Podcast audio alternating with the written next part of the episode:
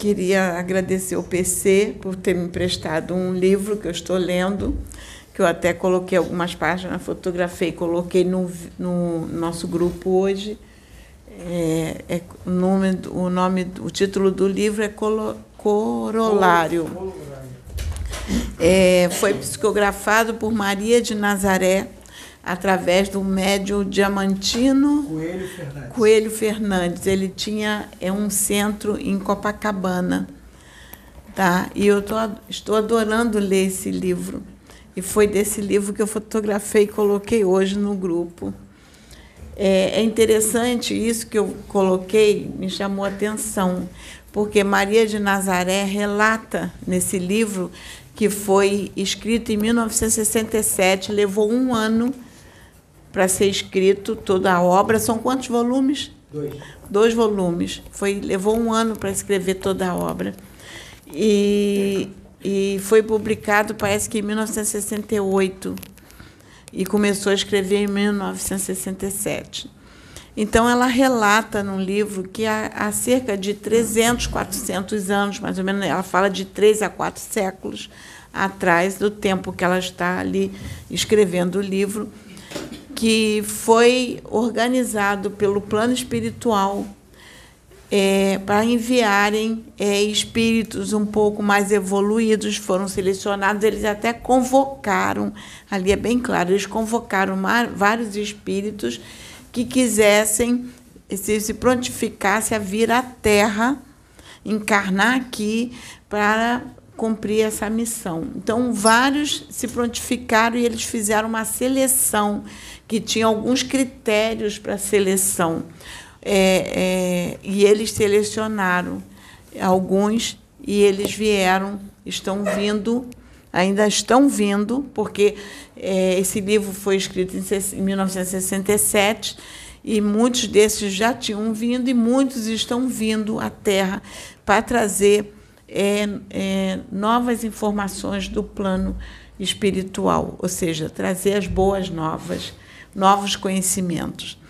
E é interessante que, que logo depois, quando eles começam a vir, aí vem espíritos que é para trazer é, vieram na França para trazer o, a obra de Kardec. Então, alguns desses espíritos já vieram antes, trouxeram a obra de Kardec, e muitos estão vindo agora na atualidade para trazer novas informações. Então, hoje, o tempo que nós estamos vivendo, ainda está vindo alguns desses espíritos e futuramente virão mais. Porque foram selecionados, eles não dizem o número, dizem que foram muitos e muitos se prontificaram a vir. Muitos se inscreveram, foram selecionados, se prontificaram a vir. E eu achei interessante esse estudo, por isso eu botei no nosso grupo. Estou trazendo aqui para falar, é para complementar o que foi. Então a gente tem que tomar muito cuidado que muitos desses de, de, dos, dos irmãos missionários que estão vindo com missão, seja ela que tipo for, até uma missão crística, é, temos que estar muito ligados, embasados no Evangelho de Cristo, para que a gente não se perca no caminho. Hoje eu peguei um panfleto, não vou trazer nenhuma, nenhuma é, assim, nada falar de onde veio, nada. Eu peguei um panfleto que o que é oferecido à humanidade e que frequenta o local é oferecido é, sucesso financeiro, é oferecido é, curas milagrosas, é oferecido é, é, assim curas que eu digo não é doenças, mas de de é oferecido sucesso de, de amoroso, é oferecido tudo isso.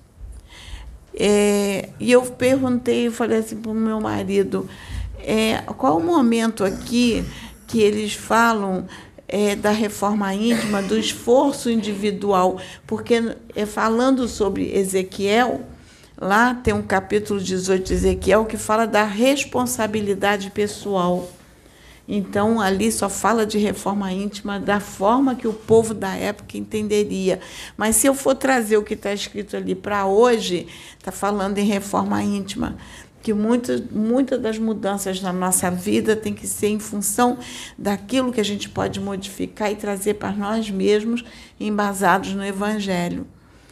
Tá? Então, é, eu até cito muito, porque é muito vivo capítulo 18 de Ezequiel é vivo hoje. É só saber trazer para a atualidade e embasar no Evangelho de Cristo. Aí você vai entender o que tem que ser modificado em nós.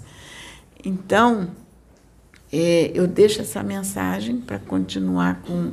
Porque eu achei muito interessante, eu acho que vale a pena. Deixa eu só terminar um negócio aqui. É, só para dizer que é, a encarnação do espírito aqui na Terra o esquecimento é total, por causa o corpo físico é muito denso. Então, tem muito extraterrestre evoluído que é levado à reencarnação aqui para ajudar no progresso da humanidade e se perde é, por esse, pelas coisas desse planeta aqui, tá? Pode entrar nos vícios, sim, pode ter uma vida bem complicada, se perde totalmente, tá? Eu acredito que vai ter uma palestra no outro dia, um outro dia, falando sobre isso. Eu não vou me estender muito, não mas é necessário que as pessoas entendam isso, porque tem gente que fala assim: nossa, mas o extraterrestre tal, tão evoluído, impossível se ele encarnar e se perder. Ele já vem pronto. Sim, ele vem pronto, mas ele está no esquecimento. Ele pode se perder, sim. Tem várias, vários índigos, vários índigos que estão por aí que se perderam totalmente nos vícios e um monte de coisa, até cristais pode se perder, sim. Tá? Por isso que tem que estar tá naquela busca incessante, assim, tem que estar tá naquela vigilância constante, porque qualquer um pode se perder, sim, pode se perder. Entendeu? Então é, é necessário que, que, que as pessoas saibam disso, porque as pessoas acham assim, ah, é um espírito evoluidíssimo, então ele está encarnado aqui, ele é um santo. Ele vai ser um santo. Isso não existe, gente. Não é assim, não. Ele encarna aqui, ele se torna uma pessoa normal como qualquer outra. Tá? Ele está no esquecimento como qualquer outro. É claro que ele vai dar, ele vai ter umas atitudes de espírito evoluído, vai ter algumas atitudes que ele vai ter que você vai perceber que ele é evoluído. Entendeu? Mas dependendo do meio que ele esteja ali, as companhias, a família, ele pode ser totalmente estragado. Totalmente estragado e, e se perde mesmo, tá? Então é isso.